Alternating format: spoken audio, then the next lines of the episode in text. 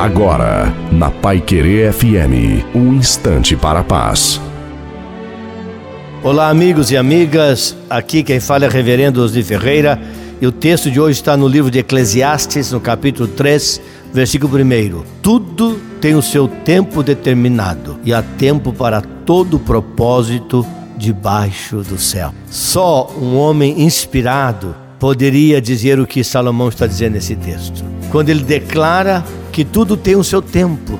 E esse tempo está nas mãos daquele que criou o universo e pode todas as coisas. Deus já escreveu a sua história, a minha história, a nossa história. E fora da vontade dele, nada diferente acontece. Melhor coisa é quando o homem e a mulher que entendem isso coloca a sua vida inteiramente nas mãos desse Deus, que já tem determinado os seus dias, o seu presente e o seu futuro. Porque ele diz que há tempo para todo o propósito debaixo da terra. Que seja isso o tempo do poder de Deus no seu coração. Não se esqueça, Jesus Cristo ama muito você.